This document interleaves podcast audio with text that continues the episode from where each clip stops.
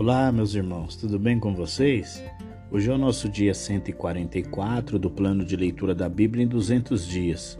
Nós lemos o livro de Daniel a partir do capítulo 12, encerramos o livro de Daniel e começamos o livro de Oséias, indo até o capítulo de número 6. Em Daniel, capítulo de número 12, vemos o fim do período das revelações feitas a Daniel. Tendo concluído sua longa revelação sobre a arrogância, ambição e brutalidade de Antíoco Epifânio, o anjo intérprete encorajou Daniel. Ele ressaltou que o grande anjo Miguel lutaria pelos judeus durante o período da perseguição de Antíoco. Aqueles que eram verdadeiramente povo de Deus seriam salvos durante o tempo de sofrimento. Embora bons e maus fossem mortos num massacre generalizado, os justos não precisavam temer. Eles receberiam a certeza de que um dia Deus os ressuscitaria para desfrutarem a vida eterna, enquanto os iníquos seriam ressuscitados para sofrerem a desgraça eterna. Uma recompensa especial aguardava aqueles que pudessem desviar os outros de erros egoístas para os caminhos de Deus. Daniel ainda não tinha anunciado publicamente a revelação que Deus lhe havia dado.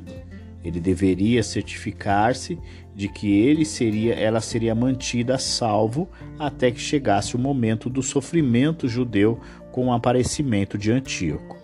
Por meio da profecia de Daniel, os verdadeiros crentes receberiam a iluminação de Deus a respeito de seus propósitos.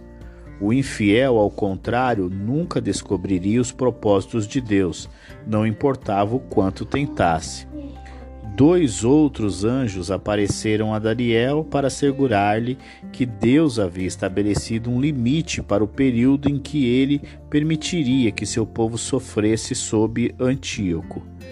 Eles o informaram também sobre o resultado da terrível perseguição. Muitos judeus renunciaram à sua religião para preservar suas vidas, mas ao fazer isso, perderiam a única vida que valia a pena ter. Outros permaneceriam firmes e, como resultado, suas vidas seriam fortalecidas e purificadas. A história registra que o período de aparente triunfo de Antíoco, que começou quando ele interrompeu os sacrifícios judeus e terminou quando os judeus reedificaram o templo, foi cerca de três anos e meio. Este período é descrito como uma vez, duas vezes e meia ou 1290 dias. Muitos não viveram para ver o fim da perseguição tendo sido martirizados por seu compromisso infalível com Deus. Aqueles que sobreviveram, embora tivessem sofrido ainda mais, receberam uma bênção que fez o seu sofrimento valer a pena. Depois de três anos e meio de perseguição, eles tiveram a alegria de ver seu templo reedificado e os serviços em plena operação novamente. Sua religião havia sobrevivido ao ataque Daniel foi para o seu descanso na sepultura antes que esses eventos acontecessem. No entanto, ele estava certo de que ainda teria um lugar num triunfo final do povo de Deus. E assim nós encerramos o livro de Daniel. E agora nós começamos o livro de Oséias. O livro do profeta Oséias é carregado de amor e drama. Isso porque o seu casamento com Gomer, uma mulher adúltera é e dada à prostituição, é um exemplo literal do relacionamento de Israel e Efraim com Deus. O profeta começa seu livro descrevendo suas experiências com sua esposa infiel Gomer. Oséias foi ordenado a se casar com ela. Ao registrar a história, Oséias relembra os acontecimentos ocorridos, lembrando que a mulher com quem se casou e que lhe deu filhos tornou-se prostituta. A infidelidade de Gomer em deixá-lo por outros homens representava a infidelidade de Israel em deixar Deus pelos deuses dos povos vizinhos. Oséias teve três filhos, aos quais foram dados nomes com significados simbólicos. O primeiro julgamento profetizou sobre a dinastia de Jeú, a qual pertencia Jeroboão II. A designação de Jeú como rei por Deus tinha o propósito de destruir a família iníqua de Acabe e de Jezabel. Mas Jeú a usou como uma oportunidade para satisfazer a sua ambição de ter poder absoluto. Ele destruiu traiçoeiramente todos os oponentes em uma série de massacres brutais, mas agora a dinastia que ele estabeleceu chegara ao fim. O nome do segundo filho predisse que Deus não teria mais piedade do reino do norte, mas permitiria que ele sofresse a pena total de seus pecados. No entanto, ele ainda não retiraria sua misericórdia de Judá, mas iria protegê-la por seu poder miraculoso. Quando o terceiro filho nasceu, Deus não reconheceu mais Israel como seu povo. A nação e mais tarde Judá também seria separada dele e levada ao cativeiro. Apesar desses julgamentos, Deus teria pena de Israel e de Judá. Eles se tornariam mais uma vez o seu povo. Em Gisrael, onde caiu o julgamento de Deus, eles se regozijariam novamente.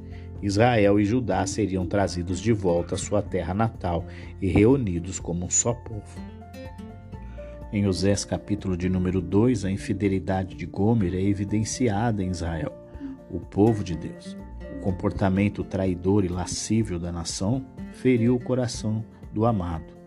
Os filhos de Oséias, aparentemente, já estão crescidos e Oséias pede que implorem a mãe para voltar para ele. Da mesma forma, a minoria dos crentes fiéis em Israel rogam à nação infiel que volte para Deus. O adultério de Israel era seguir Baal em vez de Deus.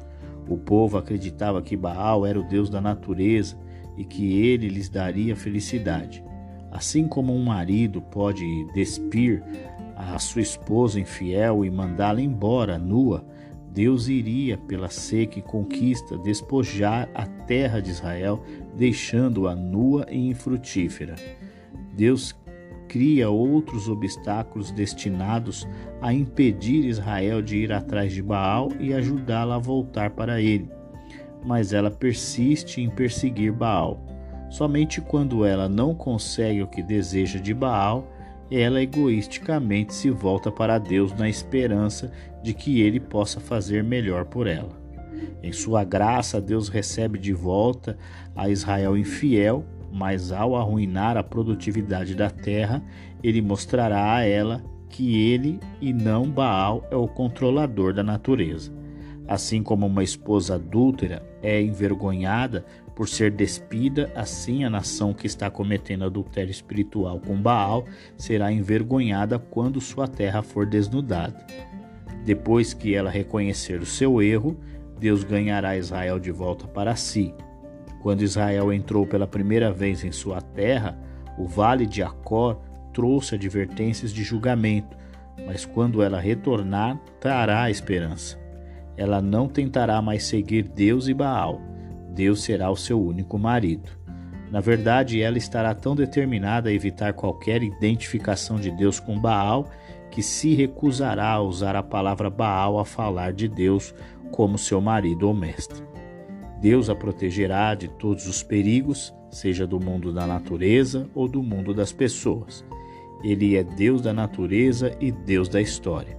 O novo casamento será baseado nos padrões de Deus e mantido por sua amorosa fidelidade à aliança do casamento.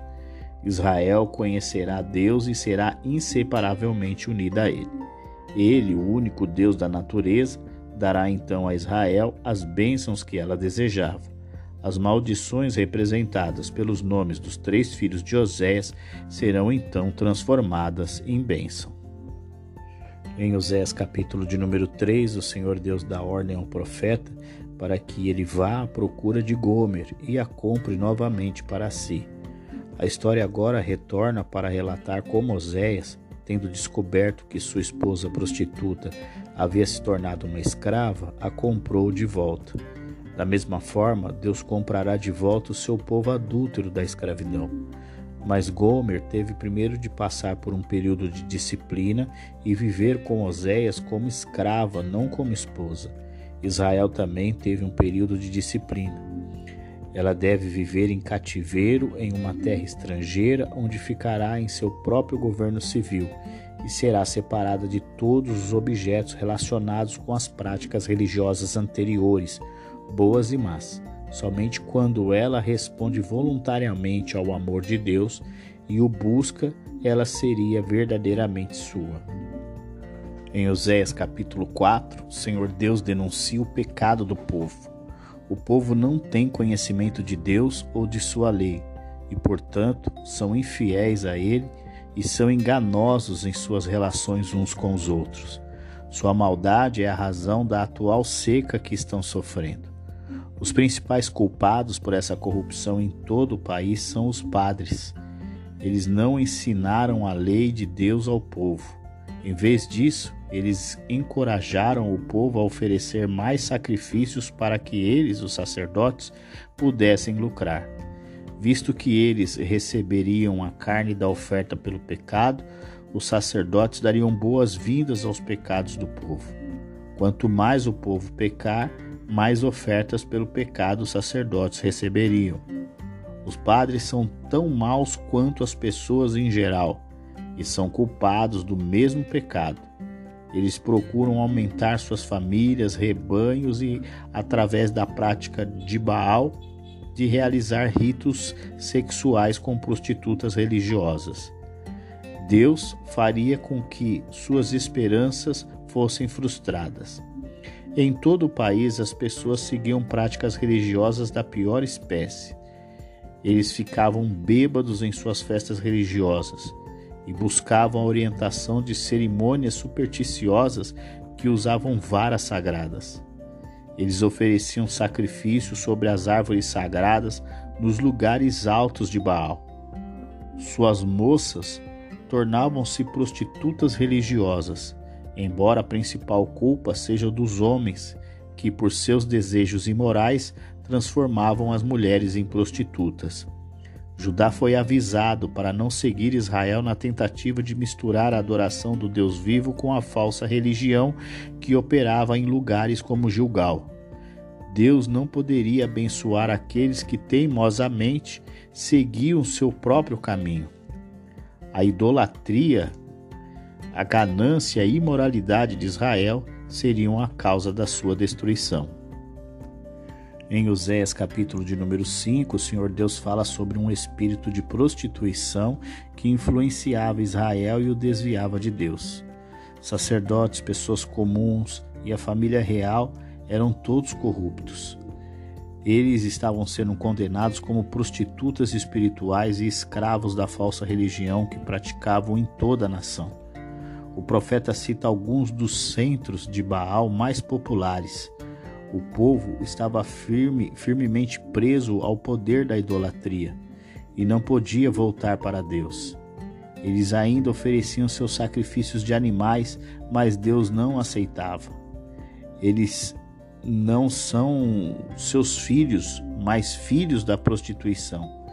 Em pouco tempo, Deus enviaria outro julgamento sobre eles na forma de mais devastação de suas safras. Oséias vê Israel indo para a batalha e sabe que a nação estava prestes a trazer uma calamidade apropriada sobre si mesma. Ele também condena Judá, que aproveitou a oportunidade para tomar parte do território de Israel. Ele vê a decadência interna de ambos os reinos como um julgamento de Deus sobre eles. Quando a política externa de Israel foi fatal, o rei Peca foi assassinado por Oséias, um simpatizante da Assíria, que então se tornou rei. Mas a Assíria não poderia resolver os problemas de Israel mais do que resolveria os de Judá. Tanto Israel quanto Judá estavam moralmente enfermos. Eles se voltaram para as nações estrangeiras para ajudá-los em vez de se voltarem de seus pecados para Deus. Agora eles descobrirão que Deus usará nações estrangeiras para puni-los. Assim como um leão destrói um cordeiro, Deus destruiria Israel e Judá. Ele não daria ajuda ao seu povo até que se arrependessem de seus pecados e o buscassem novamente. Chegamos ao nosso último capítulo de hoje, Osés, capítulo de número 6, onde o Senhor Deus convida o seu povo a voltar-se para ele.